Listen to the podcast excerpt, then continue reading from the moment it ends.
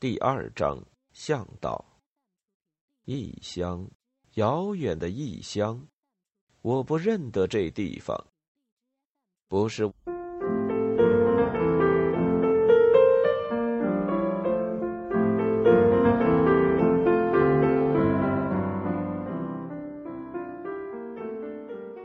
第二章向导。异乡，遥远的异乡。我不认得这地方。不是我自个儿要来闯荡，不是我的好马要驮我来游玩，招引我这年轻的好汉来到这异域书方，是满腔的热血，是浑身的胆量，是痛饮贪欢的热衷肠。古老民歌。我旅途的心境一路不大愉快。我输掉的钱按当时价值计算，相当的可观。我私下不能不承认，我在新比尔斯克旅社里的行为是愚蠢的，觉得对不起沙威里奇。这一切使我很难过。老头闷闷不乐的坐在赶车台上，背冲着我，不吭声，只是时不时的干咳几声。我很想跟他讲和，可又不知如何启齿。终于，我对他说：“嘿，沙威里奇，算了，咱们讲和吧。我错了，我承认我错了。昨天我胡闹，又欺负了你。我保管以后学聪明点儿，保管听你的话。好了，别生气了，咱们就算和了吧。”哎呀，我的小少爷彼得安德烈一起，他深深的叹了口气，回答道：“生气。”唉，我生我自己的气呀！都怪我，我怎么能让你一个人留在旅店里呢？唉，咋办呢？真罪过！我一时糊涂，居然想顺路去看看教堂执事的老婆，跟我这位教卿见见面。哪里晓得去看教卿，结果闯祸了。哎，岂止闯祸呀！我怎么有脸去见老爷太太呢？他们要是晓得儿子又喝酒又赌钱，会怎么说呢？为了安抚可怜的沙威里奇，我对他发誓，保证以后不征得他的同意，就一个子儿也不花。他渐渐放心了，虽然奸货还是摇摇头，一个人唠唠叨叨。一百卢布呀，来的不容易呀！我的目的地快到了，放眼望去，四周都是广袤无垠的荒凉草原，其间时时碰到山包和沟壑，积雪覆盖着大地。太阳落山了，暖棚雪橇滑行在一条小道上，更确切的说，那不是路。不过是农民的雪橇留下的一条折迹罢了。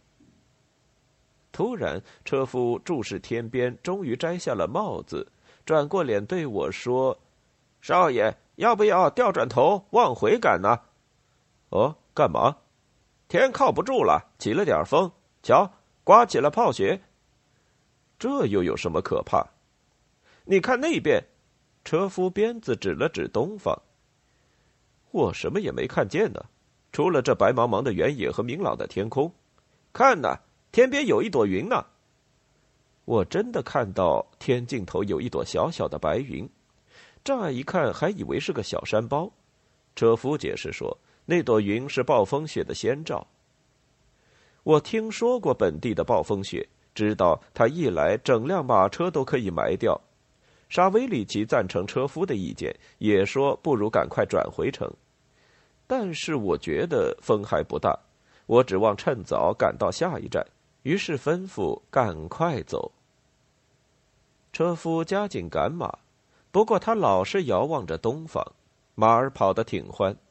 这时风渐渐增大，那朵小云变成了一堆白色的云层，越来越浓，越来越大，逐渐布满了苍穹。下小雪了，突然鹅毛大雪纷纷扬扬。狂风呼呼，暴风雪来了，一霎时，黑暗的天宇跟纷飞的大雪搅成了一团，乾坤一混沌，别的一切全都消失了。哎，少爷！车夫叫道：“糟了，暴风雪！”我从车棚里往外瞧，一片漆黑，但听得风声呼啸，狂风怒嚎，气势汹汹，好似变成了有灵性的活物。我和沙威里奇落满一身的雪，马匹一步挨一步的走，很快就站住不动了。怎么不走了呀？我性急的问车夫：“这怎么走呀？”他回答：“跳下了赶车台，不晓得往哪儿走呢。”路没了，四周一片黑。我骂他，沙威里奇为他辩解：“你不听劝告吗？”他气冲冲的说。要是调转头回到客厅里去，那该多好呀！喝杯茶，一觉睡到大天亮，风暴也息了，再从从容容的上路。现在急什么啊？急着去喝喜酒？沙威里奇倒是对的，可是现在毫无办法。那雪下得正紧，雪橇四周眼看成了堆，马儿站着，马头垂着，时时冷得打哆嗦。车夫在马匹周围走动，因为没事可干，便整整婉拒。沙威里奇在发着牢骚。我遥望四方，但愿搜索到房舍或道路的哪怕一丝迹象也罢。但是只见漫天的风雪，别的什么也辨不出来。突然，我发现了一个黑点。嘿，车夫！我叫起来：“你看那边有个点，是什么？”车夫聚精会神的望了望，天晓得，少爷，他说，坐上了他的位子。车不像车，树不像树，看样子还在动呢，大概是狼，呃，不然就是人。我叫他把雪橇朝那个不知啥玩意儿的东西赶过去，那东西也朝我们迎面移动过来。过了两分钟，我们碰头了，却原来是个人。哎，老乡，车夫对他喊道：“告诉我路在哪儿？”路就在这儿，我站的这块地方就是硬实的路面。过路人回答：“问这个干什么？”听我说，汉子，我对他说：“这一带你熟吗？你能不能带我找个住宿的地方？”“嗯，这地方我熟。”过路人回答：“谢天谢地。”这一带四面八方，咱家骑马走路都跑遍了。得，看这鬼天气，怪不得你们迷路。最好就在这儿等等，兴许暴风雪会停，天就开了。到那会儿，看看天上的星星，咱们也能赶路。他神色镇定，这使我胆壮。我决心听天由命，何妨就在这草原上住一宿。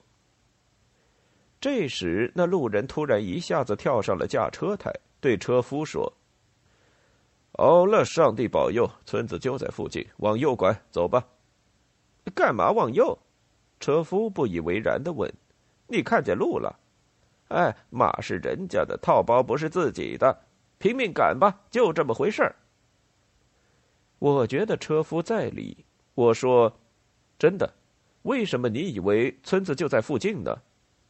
风从那边刮过来，过路人回答：“我闻到了烟味儿嘛，这就是说村子就在附近喽。”他的机灵和敏锐的嗅觉使我吃惊。我叫车夫赶过去，马匹在深深的积雪里艰难的拔腿前行，雪橇缓缓移动，时而碰上雪堆，时而陷进坑洼，忽左忽右的颠簸。正好比一条小船在波涛汹涌的海上航行。沙威里奇一个劲儿的叹气，时不时碰碰我的腰。我放下帘子，裹紧皮大衣，闭目打盹儿。大家都不说话。狂风呼呼叫，雪橇缓缓摇，仿佛是给我催眠似的。我做了一个梦，这个梦我一辈子也不会忘记。只要把我生活中的奇异情节跟这个梦相参照，直到如今我还觉得这个梦是个兆头。请读者原谅，因为凭经验大致知道，虽然全都尽可能对迷信偏见表示鄙夷，但为人总会有点迷信的。当时我心灵和感觉还处在那样一种莫名其妙的状态，现实隐去，幻觉平生，二者又若明若暗，杂然纷呈，浑然一境。我分明感觉到暴风雪尚未停息，我们正在雪原上乱闯。可我突然看见一扇大门，我们驶进了这家庄园。我脑子里冒出的第一个念头就是生怕父亲发怒，怕他责怪我这次不得已又返回到父母的庇荫之下，怕他责怪我故意将他的教导当作耳边风。我心中忐忑，跳下雪橇。抬头一看，母亲站在台阶上迎接我，愁眉苦脸。轻点儿，他对我说：“你爹病危了，想跟你诀别。”我吓坏了，跟着他走进卧室。房间很暗，床边站了好些人，一个个面带愁容。我轻轻的移步到床前，母亲掀开帐子说：“安德烈·彼得洛维奇。”彼得卢莎来了，他听到你生病以后就调转头往回赶，你给他祝福吧。我跪下，睁大眼睛注视着病人，怎么回事？床上没有我的父亲，却躺着一个黑胡须的汉子，他笑逐颜开的瞅着我，我摸不着头脑，回过头问母亲：“怎么回事？他不是爸爸，凭哪一条我要这个庄稼汉给我祝福？”反正都一样，彼得鲁莎。母亲回答：“他是你主婚父亲，吻他的手吧，让他给你祝福。”我不干。这时，那汉子从床上一跃而起，从背后拖出一把斧头来，朝四面乱砍。我想逃，但跑不动。房间里尽是死尸，我磕磕碰碰撞上了一具具的尸体，在一滩滩血泊之中滑溜过去。那个吓死人的汉子爱抚的叫唤着我说道：“别怕，过来，让我给你祝福。”我害怕，感到迷惑，突然就惊醒了。马站住了，沙威里奇抓住我的手说：“下车吧，少爷，我们到了。”到，到哪儿了？我问，抬着手擦眼睛。到客栈了，上帝保佑！咱们差点撞上院子的栅栏呢。快下车吧，少爷，快下来暖和暖和。我下了雪橇，暴风雪还在继续，不过势头已经减弱，一片漆黑，伸手不见五指。店主在大门口迎接我们，提一盏马灯，领我进了正房。这间房子很小，但却很干净。点了一支松明。墙上挂着一杆长枪和一顶高高的哥萨克皮帽。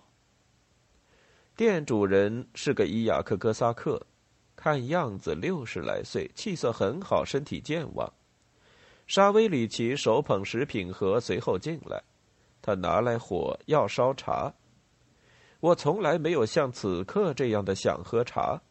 店主人出去张罗去了。那个，那个向导在哪儿？我问沙威里奇。这儿呢，大人。一个声音从我头上回话。我抬头一看，但见高铺上一部大黑胡子，两只闪烁的眼睛。怎么样，老兄，你冻坏了吧？叫咱家怎的不冻坏呢？只穿一件粗袄子里。本来还有件羊皮褂子，呃，可隐瞒真情，倒是罪过。昨晚押给酒店老板了，原以为冷的不厉害。这时店主人进来，捧了个热气腾腾的茶炊。我请向导也来喝茶。那汉子从高铺上下来，他的仪表我觉得非常出色，四十岁左右，中等身量，精瘦，宽肩膀，一部大黑胡子，中间偶有几根白丝。一双大眼睛很灵活，炯炯有神，脸上的表情看了令人着实非常愉快。但又带点狡诈的味儿。头发剃成一个圈，穿一件粗呢短褂子和达达人的肥大灯笼裤。我端了杯茶递给他，他抿了一口，皱起眉头：“大人，做做好事儿吧，叫杯酒来，咱哥萨克可不惯喝茶呀。”我乐意满足他的要求。店主人从橱子里取出一个大酒瓶和一只大杯子，走到他跟前，盯住他的脸。哟，店主说：“嘿，又到我们这边来了，从哪儿来呀？”向导意味深长的使了眼色，用顺口溜回话：“飞进菜园子，捉捉大麻子，婆婆扔块小石子儿，没打中。哎，得了，你们的人怎么样了？”我们的人又能怎么样呢？店主答道，也用不愿让外人知道的隐语。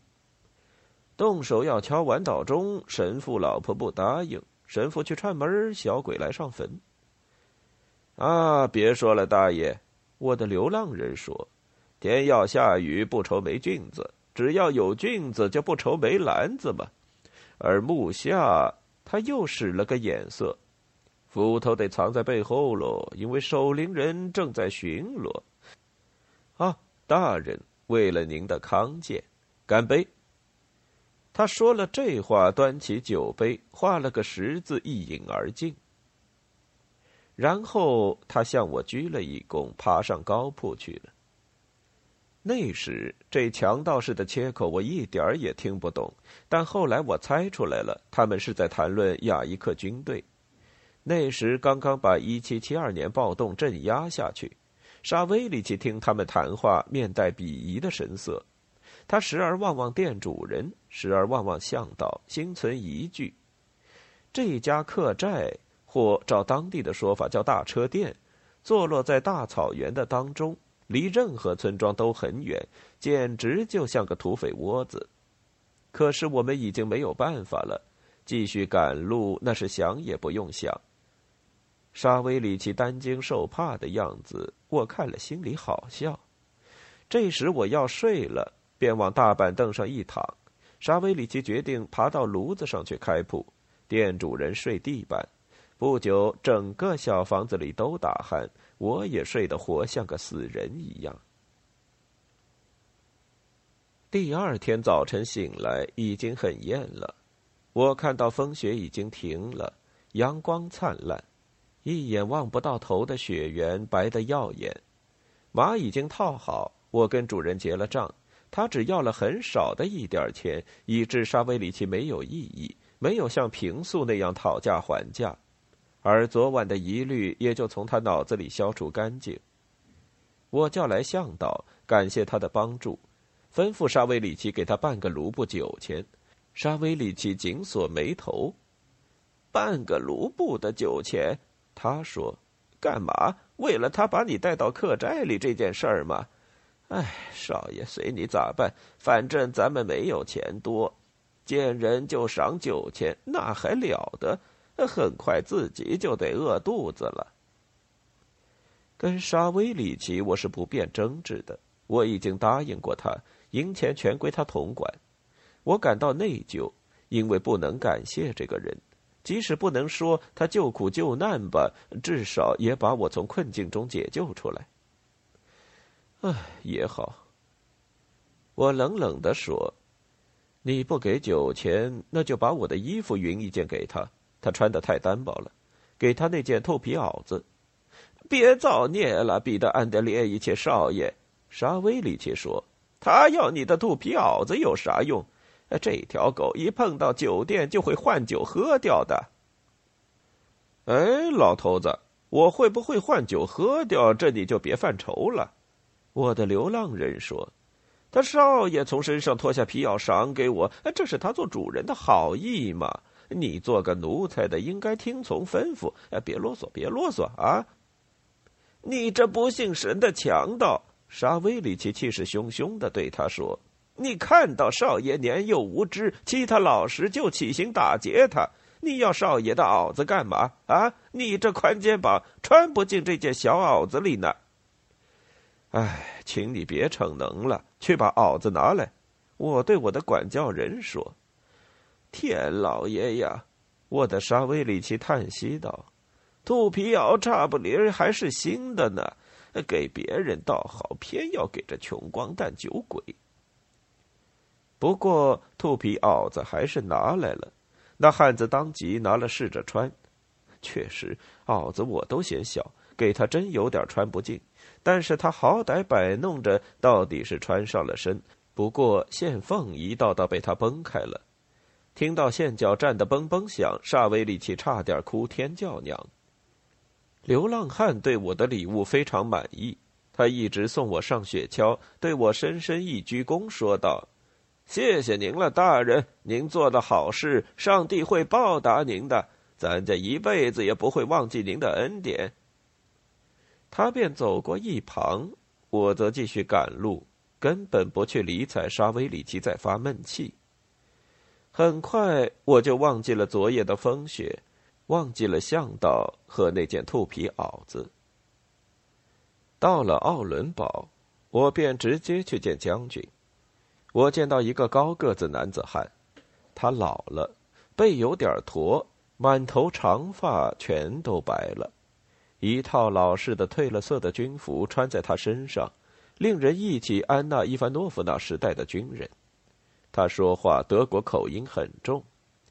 我把父亲写的信交给了他，一看到我父亲的名字，他飞快瞟了我一眼。我的天，他说。好像不久以前，安德烈·彼得洛维奇还是你这个年纪呢。可现在，你瞧，他都有了这么大的儿子了。哈哈，光阴似箭呐！他拆开了信，低声念起来，同时又一边发表感慨：“尊敬的安德烈·卡尔洛维奇大人，卑职希望大人……哼，这是什么客套？哎，这么搞，他真不害臊。”呃，当然，军纪严明第一要义。但是给老同事写信嘛，不必这么嘛。呃，大人想必不会忘记。嗯嗯嗯，想当年元帅挥师，嗯，呃，还有卡拉林卡。哦，他居然还记得当日我们胡闹的事儿嘞。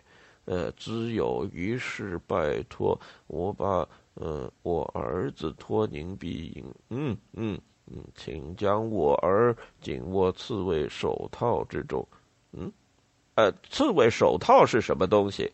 这看来是个俄罗斯俗语。什么叫紧握刺猬手套之中？他转脸冲着我又问了一次。哦，这个意思是，我回答，尽力表现出老实的样子。态度宽和，不太严厉，让他自由些，这就是紧握刺猬手套之中。哈，我懂了，别让他自由。呃，不，看起来刺猬手套不是你说的那个意思。嗯，他的身份证随函附上。哎，身份证在哪里？哦哦，已经登记入谢苗诺夫团。啊，好好，一切照办。呃，请允许我不拘官职尊卑，以一个老同事、老朋友的身份拥抱你啊！最后这才想开了嘛。嗯嗯，等等等等啊！好了，亲爱的，他说，读完信，把身份证搁在一边，一切照办，就把你调到呃这个团去当军官。嗯，别耽搁时间，明日你就去白山炮台。啊，在那儿，你在米隆诺夫上尉手下服役。他是个诚实的好人，你要认真服务，学会严守纪律。呃，在奥伦堡，你没有事情好干，懒散对青年人没有好处。呃，但是今日，请你在我家吃饭。